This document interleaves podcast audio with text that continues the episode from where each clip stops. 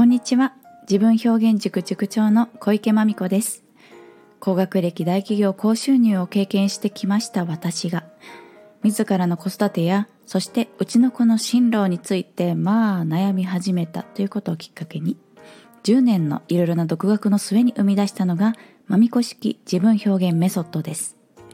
それを個性に合った形で身につけられるパーソナル塾が自分表現塾でして下は幼稚園児多くはアラウンド思春期のお子様。そして上は40代の大人の方までオフラインオンラインで通ってくださっています。さあ今日もうちの子の進路親として愛する我が子のために何ができるんだろうということで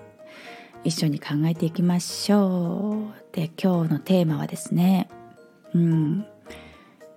将来なりたい職業について。お子様とどんなお話をなさっていますか？なさったことがありますかっていう感じでもいいです。教えていただきたいですね。でまた今回はそうだな。過去に塾生さんとのトークであったことなんかをお出ししようかななんて思います。エピソードとしてね。あの昨日まで SNS とかゲームとかスマホとかとどうやって付き合っていますかの話の流れででして、まあ、ゲーム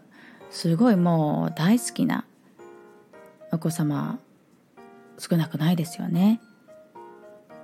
まあでそんな中でオンライン対戦もしますよと。でネットにもつながる環境が用意されてるとそのゲームでゲームをお仕事にしているっていうことがあるというのはお子様は自然と知っていてで自分も、うん、僕も私もゲームで食べていきたいということをあの言うことがいるんですね。でまあ私はそういう時に「あ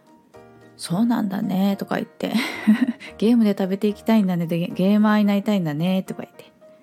うんうんって言いながら話を聞いてるんですけどでこれをねお母様とかはこうそれってあのお母さんとかお父さんとかにも話してるのっていうふうに聞くとあの言ってもどうせ反対してくるとかちょっと言ったことがあるけどあのそんなのは一握りだって言われるというふうに返ってきますね。今ちょっと数名のお顔を思い浮かべながらお話したんですけどもね体験さんの時からのね。でまあそうかなとは思いますね。でそのね私はお母様とかお父様の気持ちもわかるというかいざ例えば自分の娘や息子が、まあ、ゲーム、うんと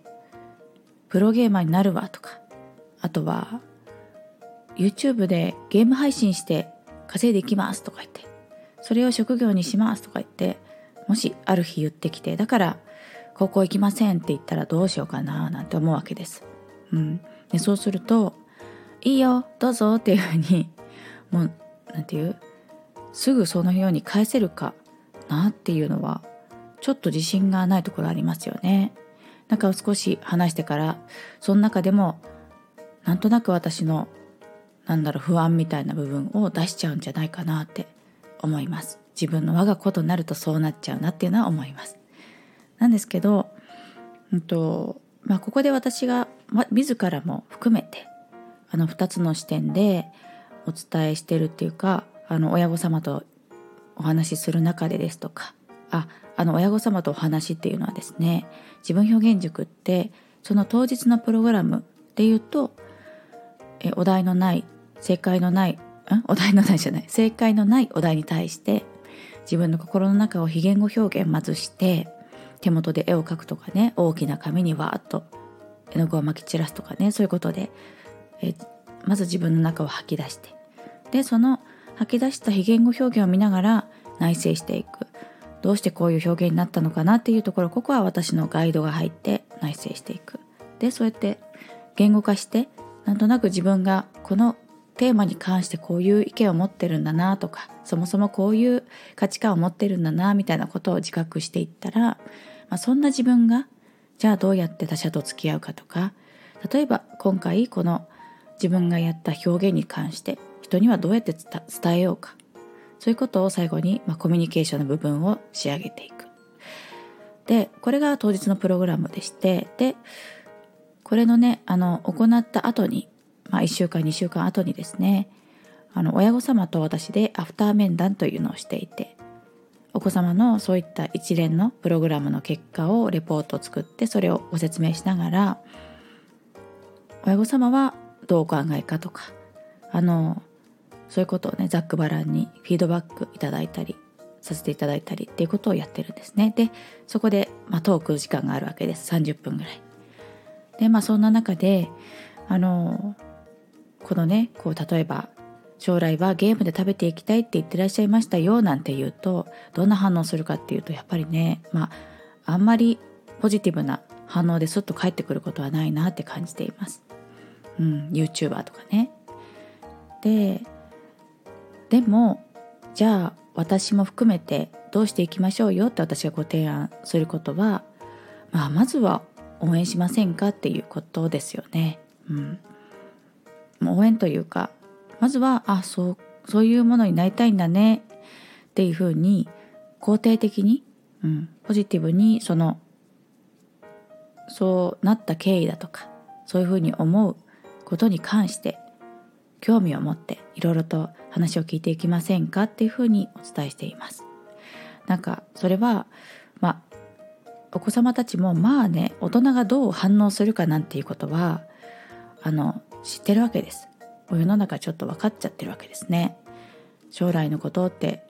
本当に考え始めるような時には大人が何て言ってるなんて話は もうねしつこいほど聞いてるわけですよ。でその上で言ってること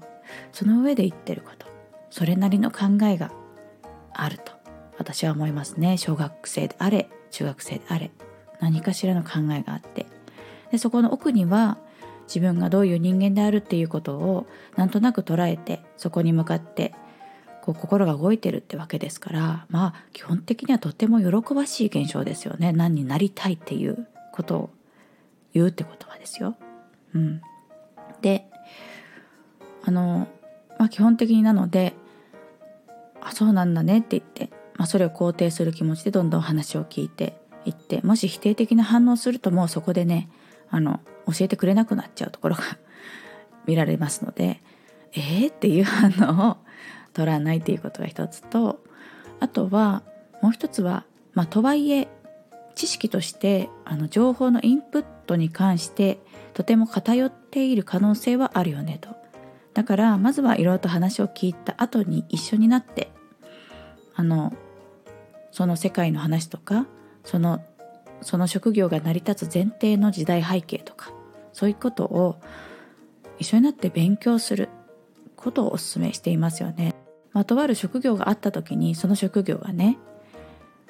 うん何か前提のニーズを元にした職業であればそのニーズというのがもしかしたら消えるかもしれないけどその時はどんな風にやっていくとかねそんなことも考えながら極めてポジティブに「うんいいねいいね」って言いながら。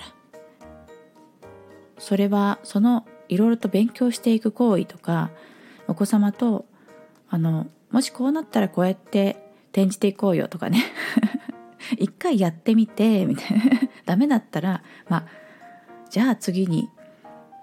うん、大学でも行こうかなとかね。高校行こうかなとかね。まあ別に高校以降でしたら1年2年遅れたって、まあ、何も何の問題もないんじゃないでしょうかって私は思っておりましてね。なんかこれがやりたいと思った時にそこに全振りができる。むしろ若ければ若いほどというのは親が養っていければいけるほどいける時にやるほど いけるほど。すいませんね。絡まっちゃって。親が養っていける時代にもうより多くのあのリスキーなチャレンジをしてもら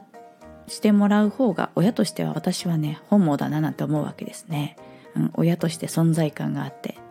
なんか支えてよかったですとか言って思うわけですね、うん、なんでなんかよりまあこれも別にあの共有することではないですけど突拍子もない。えだいぶチャレンジングじゃない？みたいな。あのなんか目標を持って何かに取り組むみたいなことをしたしてくれたらなんとなくこっちもワクワクするなみたいなとこがあって。なのでねあのちょっと話を戻しますとまあいわゆるゲームで食べていきたいとかそのねなんでしょうね、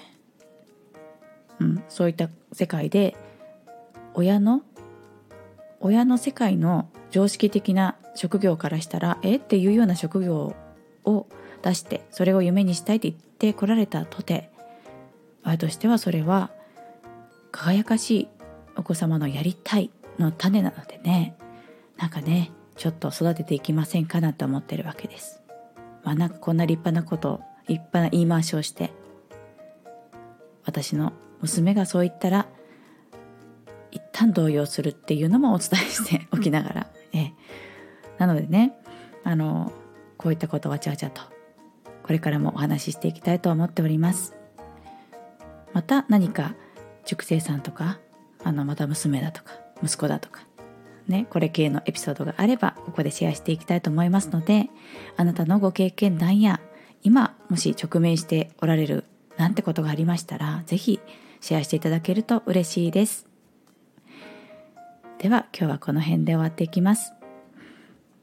この放送は人と人との架け橋になる株式会社 LMC 様。すべては美味しいご飯時間のために Farm to Table 水波オーガニックファーム様のご提供でお届けしました。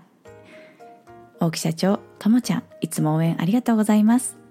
ではまたお耳にかかるまでお元気でお過ごしくださいね。ありがとうございました。